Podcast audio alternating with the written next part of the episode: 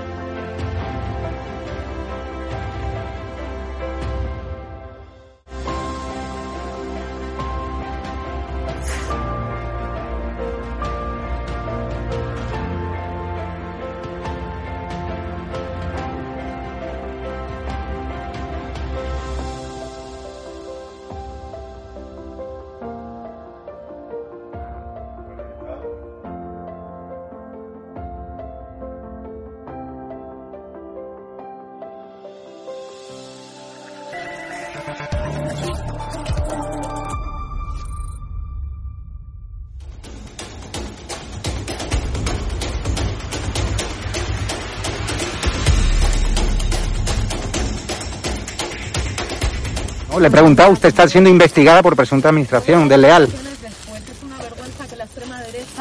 ¿Quién es la extrema derecha? ¿Los que contratan, los que tienen alpirracas en su puerta a un delincuente? ¿Los que tienen alpirracas a un delincuente en su casa? miedo y no nos vais a amedrentar. Y te lo digo mirándote a los ojos, Sí. a los fascistas, a la Pues extrema nada. derecha, mediática y política. No, nos vais Dígamelo. a amedrentar. Que no nos vais a amedrentar. Te lo estoy diciendo mirándote a los ojos. Ha dejado- que, la, que extrema derecha ¿Ha no nos dejado al cuidado de miedo. sus hijos hoy Que no con la nos niñera que miedo, presuntamente es una hemos pagado todos los españoles que o no? amedrentar a la gente ¿Ha que dejado hoy a sus hijos o al pirracas, al delincuente que tenéis en la puerta que la pagar? Que no, ¿O a su hermano que fue detenido ni por apalear, por agredir a la policía en Vallecas? ¿O a su hermano? Venga, Señora ministra. Venga, valiente. No, valiente no. Venga, valiente. O sea, es una vergüenza que los españoles paguemos a su niñera. Es una vergüenza.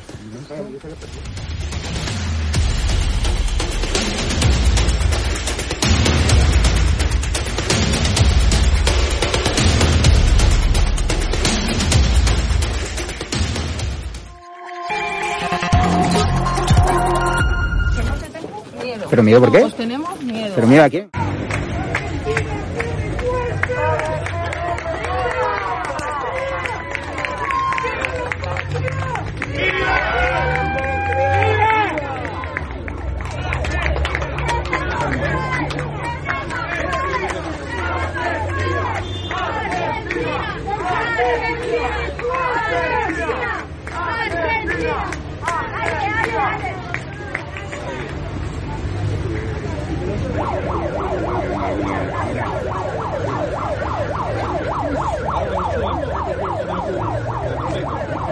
Acá está el juez López que se hizo presente. Buenas noches, amigos de Estado de Alarma. Hay eh, noticias que, que a uno le llenan de, de alegría, eh, nada más despertarse. Y a mí me llegó esta particularmente eh, este fin de semana. Eh, esto después de que hace unos días en España se pusiera de moda en redes sociales el hashtag soy provida. Hoy en día ser provida, no solamente en España, en Hispanoamérica, en Occidente, es una especie de estigma eh, ultrafacha que la izquierda eh, ya sabemos que está en contra de la vida eminentemente. Eh, hasta el punto de que en España el Partido Socialista eh, pide cárcel para los provida, prefiere, pretende una reforma legal para meter en la cárcel a los provida, dar libertad a los golpistas eh, mediante los indultos que atentan contra, contra los jueces, contra la decisión de los jueces. Y, y este lema Soy Provida, yo dije en ese momento eh, que obviamente los comunistas millonarios sí son Provida íntimamente, ¿no? Eh, la señora Montero, Irene Montero, mujer del ex vicepresidente comunista Pablo Iglesias, tiene tres críos en dos años, un chaletazo con piscina para ellos, una niñera a cargo del erario público y ex escolta para comprar los pañales, ¿no? Los únicos niños que la izquierda quiere abortados son los suyos, los tuyos, los que, los de las personas que nos están viendo y que evidentemente defienden la vida, ¿no?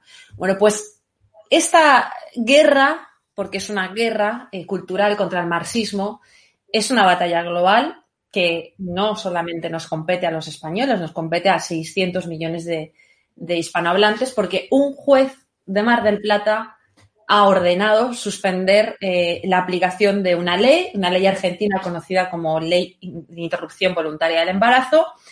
Se trata de Alfredo López, el magistrado del Juzgado Federal número 4, que eh, respondió a un amparo de inconstitucionalidad de una de esta mencionada ley del aborto por considerar que esta iba en sentido contrario a las obligaciones internacionales asumidas por el Estado en virtud de la protección integral de derecho a la vida desde la concepción. Al hacer eh, lugar al amparo, el juez resuelve disponer la suspensión de la aplicación de la norma, interpone una medida cautelar eh, contra la que ha apelado, por supuesto, el, el gobierno kirchnerista. ¿Qué tal, Alfredo? Después de este monólogo, a ver si me he equivocado en algo. No, está muy bien, muy bien la introducción. Eh, quizás en algunos aspectos cuando hablemos vamos a encontrar alguna diferencia legal respecto del sistema español con el nuestro, pero bueno, las podremos ir aclarando. Eh, yo me he encontrado entrevistas al respecto de, de, estas medidas cautelares que como magistrado eh, has llevado a cabo, medidas cautelares que en España hoy te puede costar la carrera judicial, porque el feminismo se ha convertido en una especie de eh, órgano político juzgador que ha congelado de miedo a jueces, a políticos, a sociedad civil, a clase empresarial. ¿Cómo asume un juez ante esa perspectiva? ¿Cómo elige, entiendo que con una alta dosis de dignidad y de ética profesional, tomar el camino más, más complicado? Bueno, eh, es nuestra obligación como jueces. Es decir, quien asume la condición de juez tiene la obligación de fallar conforme a derecho y a la justicia. Si no está en disposición y, en, eh, y con el valor para hacerlo, no debería ser juez. Pero como vos decís, eh, estamos en una sociedad donde prima la comodidad, el bienestar, el no meterse en líos, el no complicarse, y bueno, este, lo que debería ser normal pareciera que es heroico. En realidad, lo mío no es heroico, héroes son los que pelearon en Malvinas contra los ingleses. Yo soy un juez de su función judicial. Esos lo fueron, efectivamente. Eh, lo, lo, es también el, el, hombre que ha interpuesto esta, esta, esta acción judicial para salvaguardar eh, la integridad, la seguridad de los más débiles, que son evidentemente los no nacidos. Eh, y yo he encontrado una entrevista que me ha preocupado, no sé si por la indigencia intelectual de los activistas políticos que dicen que son periodistas o porque realmente ellos creen que, que, que es así o porque ha calado hasta este punto la segregación eh, en, en, derechos por razón de sexo. Me encuentro con un periodista que dice en, una, en una, un canal argentino que eh, ¿qué hace un hombre eh, defendiendo un asunto que únicamente le compete a las mujeres? Como si los hombres no fueran padres, no engendraran a esos hijos, eh, como si tuviera que, haber una segregación judicial, que es un hecho, yo creo que en Argentina, desde luego, absolutamente inconstitucional. Absolutamente, pero es lo que ocurre. Es decir, aquí no sé cómo ocurre allá, pero aquí se de, denomina el empoderamiento de las mujeres, eh, con lo cual eh, el hombre queda como una capitis diminutio respecto de su condición de ser humano igual que la mujer. Y esto se ve en todos los ámbitos del derecho, en el derecho civil, en el derecho penal, en fin, eh, mujeres que han asesinado a hombres han sido absueltas porque el juez ha tenido que aplicar perspectiva de género. Eh, de manera tal de que esto está imbuido en todos los poderes del Estado, obligan a capacitarse, entre comillas, por supuesto, en esta materia, y forma parte de un establishment eh, tiránico que no permite la disidencia. Todos los medios están copados por este sector, no hay ninguna posibilidad de disidencia, salvo en medios no convencionales, ¿no es cierto?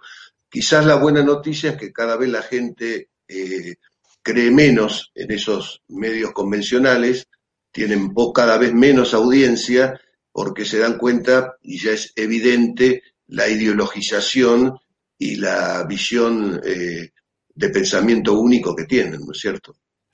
También ocurre, como muy bien dices, es cierto, los medios tradicionales, los medios hegemónicos, obviamente siempre en manos del Estado, de facto explícitamente nacionalizados por el gobierno, ante esta caída de audiencia, dependen de la publicidad institucional.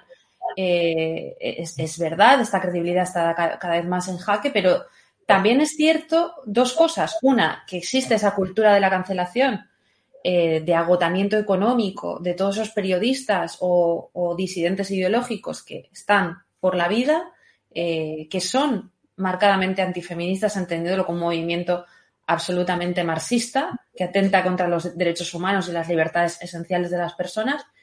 Y luego existe una pedagogía que la izquierda ha sabido hacer en la calle, en, en los más jóvenes, que crea un sentido de pertenencia que es ridículo, que nunca les va a dar nada, pero que, pero que está ahí. ¿Cómo, cómo, cómo se combate esto? Y, y sobre todo, cómo, cómo puede responder la judicatura, cómo puede plantarse ante el leviatán político, gubernamental, eh, y rechazar de facto que para ascender en la carrera judicial haya que hacer estos cursos que mencionas en perspectiva de género, ¿no? Sí, realmente eh, prácticamente todos se allanan a esta situación porque si no, no podrían hoy en día ser jueces directamente. Eh, yo soy juez federal desde el año 2002 y antes fui juez en la provincia de Santa Cruz, en Río Gallegos, precisamente, eh, la localidad donde nació todo el kirchnerismo, ¿no es cierto? Así que conozco bien el tema antes de que eh, Kirchner fuera incluso intendente de la ciudad de Río Gallegos. Este, y este es un proceso, por supuesto, muy parecido al que vos contás en referencia a Pablo Iglesias. Esta gente, eh, detrás de toda esa ideología que vende, hace todo lo opuesto.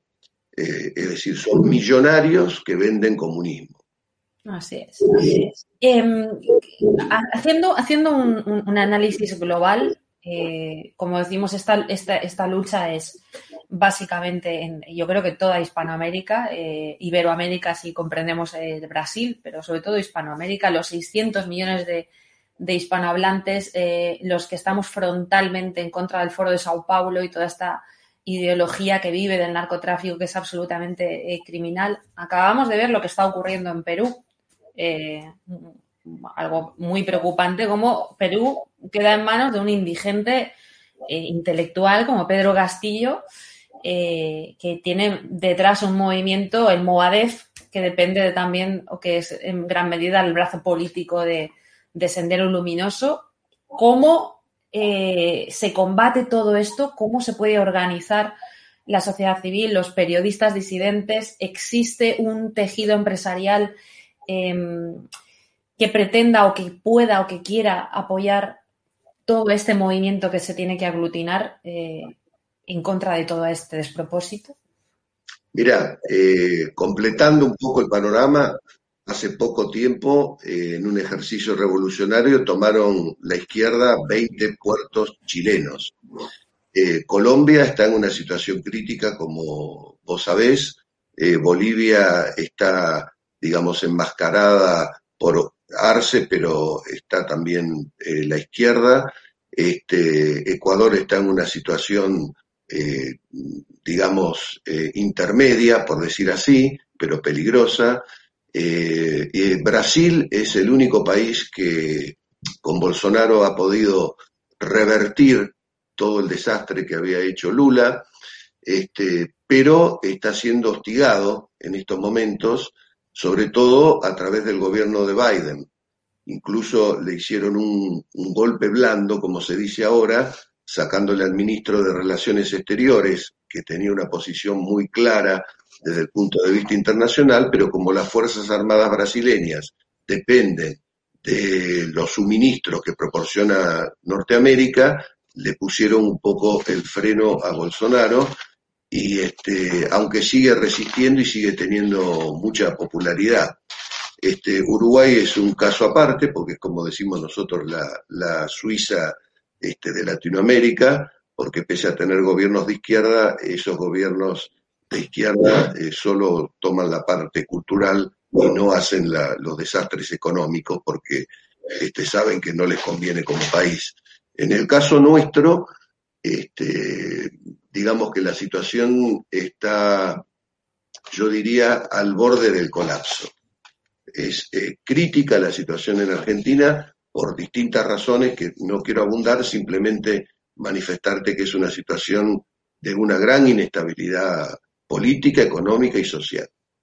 Bueno, algunos de los que fraguaron eh, inestabilidad en Argentina, eh, de los que fraguaron ese fraude jurídico, político, social en Venezuela, son los que están ahora en el gobierno de España. Las relaciones eh, del Partido Socialista también con el chavismo son evidentes. Ahí está el asunto del ministerio, del ministro de Fomento reunido con la genocida Delcy Rodríguez, la dos de Maduro, y, por eso decimos, y por eso estamos hablando de de un problema global, por eso no hay diferencias eh, apenas de nacionalidad entre, entre Alfredo y, la persona que les está hablando en, en este momento. ¿no? Em, cu- ¿Cuál es la oposición política? ¿Cuál es el frente político, si es que lo existe, eh, contra el marxismo cultural, contra el Foro de Sao Paulo en, en Argentina? Bueno, institucionalmente ninguna, porque el partido de Macri es lo más parecido a Rajoy, eh, de manera tal que no se puede esperar absolutamente nada y ya lo demostraron y siguen demostrándolo día a día. Es decir, se pliegan a la agenda cultural de la izquierda. Eh, algunos más, otros menos, pero como partido no hay ninguna esperanza en ese sector. Este, lo que sí hay es una ebullición este, de un sentimiento nacionalista en el sentido nuestro de la palabra, ¿eh? como los nacionales en la cruzada, no nacionalista separatista, ¿no es cierto? Esto siempre, siempre lo aclaro porque a veces este, en España el término nacionalista se interpreta como separatismo, ¿no? Yo digo, no son nacionalistas, son regionalistas estos independentistas. Nacionalismo es defender la nación como lo hicieron los nacionales en la cruzada, frente al marxismo internacional. Yo creo que en la Argentina se está produciendo, sí, un movimiento cultural de reacción que viene de abajo hacia arriba a través de distintos movimientos, grupos, sectores, que cada vez cobra más relevancia y más importancia y que en algún momento crítico estoy seguro que confluirán, porque el sistema bipartidista entre macrismo y kirchnerismo, que en el fondo es una calecita donde se reparten los cargos para permanecer en el poder, está agotado, porque la Argentina esta vez sí no da para más. Eh, Alfredo, em, ¿en, qué punto o qué esperas ahora? Entiendo que tú mediáticamente eh, estás en el ojo del huracán. eh, yo, yo he pensado cuando, cuando leí el documento y cuando leí la noticia, y digo, bueno, sería muy divertido estar ahora en Argentina porque a este hombre no sé cuánta gente en la televisión le debe de estar defendiendo en este momento. Sí, me imagino los que deben de estar atacando, que no tienen por otro lado ni idea de leyes eh, y que sí piden un derecho penal de autor en función de, del sexo de las, de las personas, ¿no? Yo creo que no hay nada más, eh, es, es eugenesia eh, pura, ¿no? ¿En qué punto está este asunto? ¿Qué esperas que haga a partir de ahora el gobierno? ¿Cómo han reaccionado los movimientos feministas? Bueno, en primer lugar, la reacción fue inmediata de todos los movimientos feministas, supuestos movimientos que defienden los derechos humanos, que no son más que organizaciones de izquierda disfrazadas, como debe ocurrir en España, eh, y por supuesto el gobierno y el kirchnerismo eh, ha salido a atacar con todas sus fuerzas. Eh, incluso eh, en unas horas me van a hacer un escrache en mi juzgado, la izquierda, acá en Mar del Plata. Y bueno, y otros sectores pro vida también van a concurrir antes que ellos como para manifestar su apoyo. Así que veremos cómo se desarrollan los acontecimientos. Evidentemente, este fallo ha sido disruptivo porque no es esperable por el régimen que exista un juez que pueda llegar a ponerle coto a una ley absolutamente inconstitucional por distintas razones jurídicas que no, no quiero abundar, salvo que, que vos así lo desees en el tema jurídico, pero realmente este, sí, es un costo importante, pero creo que es el momento de despertar, de tener presencia de ánimo y tener corazón. Me interesa más abundar en esa sensación de ánimo o de, ánimo o de orgullo que tiene un profesional o que tiene una persona que, eh, que proteja la vida, que proteja los derechos humanos. Eh, esa sensación de orgullo cuando uno se levanta frente a todo lo, a todos los estereotipos, frente a todo lo establecido, frente a todo el establishment político, ideológico, marxista, y dice yo tengo la fuerza eh, para eh, y la decisión de haceros frente. Y yo eso lo he experimentado en algún momento. Pero y creo que eso no se paga con dinero no se paga con cargos políticos. Eh, entonces yo quiero conocer tu sensación para ver creo que va a coincidir con, con la mía Sí, eh, a ver, el, la sensación, por supuesto, es la satisfacción con uno mismo de ser fiel a sí mismo. Eh, la ayuda proviene de Dios, porque humanamente eh, estamos llevando adelante una batalla eh, ciclópea, digamos, porque el enemigo es muy poderoso, está en todos lados, tiene tentáculos por todos lados y, y está a punto de lograr el, el gobierno mundial tan, anhel- tan anhelado. Pero yo recuerdo este, eh, unas palabras de, de un escritor mexicano, Salvador Borrego, que decía que cuando el enemigo esté a punto de dominar el mundo, fracasará y vendrá la reacción. Eh, falleció hace relativamente poco, con 100 años, creo que lo conoces al- seguramente a este escritor, y también con la frase evangélica, cuando abundó el mal, sobreabundó la gracia. De manera tal que tenemos una visión trascendente de la vida que nos permite tener esa fortaleza espiritual que a lo mejor humanamente no se podría tener. Efectivamente, desde luego a nosotros nos rige la vida, nos la rige Dios, nos la rigen nuestras propias decisiones, la libertad y la defensa de la familia, que es el único muro de contención frente al estatismo, frente, frente al Estado que cada vez abusa más de las libertades, cada vez cree que es más dueño eh, de las personas.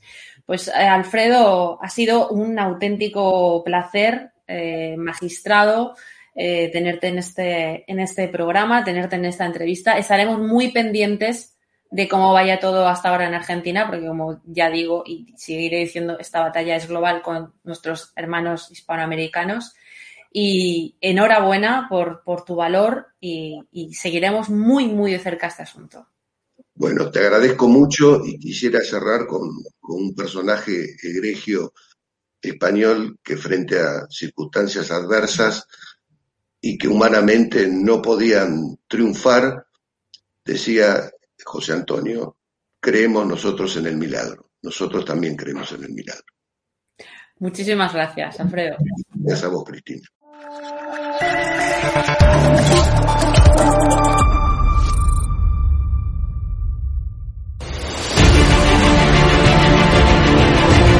he preguntado, usted está siendo investigada por presunta administración desleal. Después es una vergüenza que la extrema derecha media ¿Quién es la extrema derecha? Los que contratan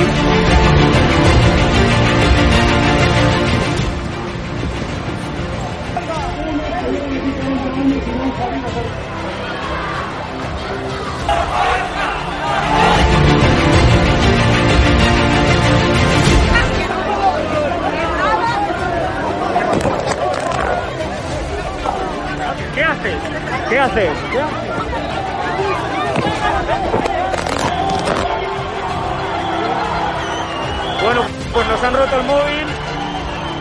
Eh, nos acaban de romper el móvil por detrás.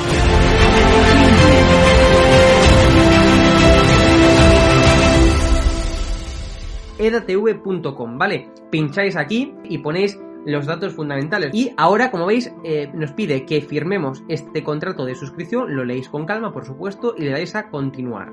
Y ahora nos pide que introduzcamos pues una contraseña y le doy a continuar.